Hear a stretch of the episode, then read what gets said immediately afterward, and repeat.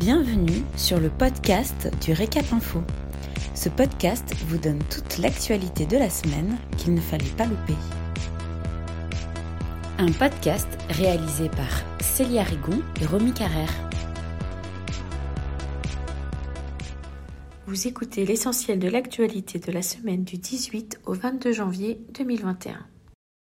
Michelin France 2021, Alexandre Mazia décroche 3 étoiles.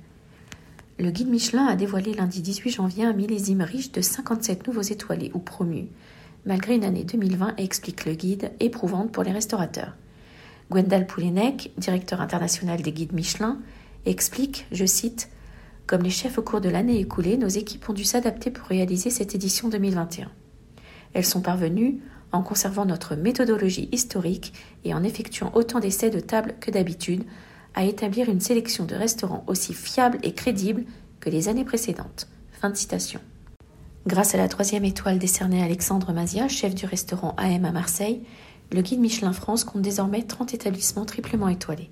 Marsan, restaurant de la chef Hélène Darroze, et la Meurise, du chef Cédric Decker, décroche une deuxième étoile. Enfin, 54 restaurants obtiennent leur toute première étoile.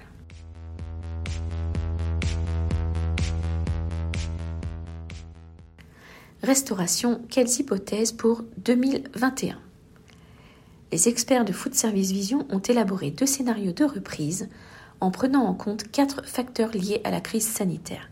Ces quatre facteurs sont l'évolution de l'épidémie, le déploiement et l'efficacité des vaccins, le rythme d'assouplissement des mesures réglementaires et le climat social. Le scénario plus favorable intègre un succès rapide de la vaccination et de ses effets. Le marché de la CHD marque une reprise avec un gain substantiel de plus 21 points par rapport à 2020, mais sans rattraper son niveau de 2019. Le moins favorable se base sur une situation où les progrès du vaccin seraient lents et son impact sur la pandémie retardé. Le marché au global resterait sur le même niveau qu'en 2020, soit moins 35% en valeur par rapport à 2019. Selon leurs analyses à la réouverture des restaurants et des bars, la consommation sera tirée avant tout par des occasions loisirs. La livraison à domicile et les repas sur place devraient augmenter dans les restaurants, alors que la vente à emporter devrait se rétracter.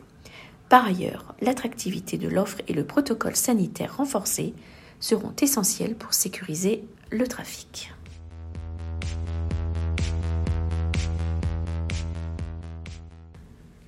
Un déficit historique en l'absence de remontée mécanique. Mercredi 20 janvier, Jean-Baptiste Lemoine, secrétaire d'État en charge du tourisme, au terme de la réunion avec les acteurs de la montagne, a indiqué, je cite, La perspective d'une réouverture des remontées mécaniques fin février paraît hautement improbable. Fin de citation. Les professionnels vont devoir renoncer aux vacances de février sur lesquelles ils comptaient pour redresser la barre.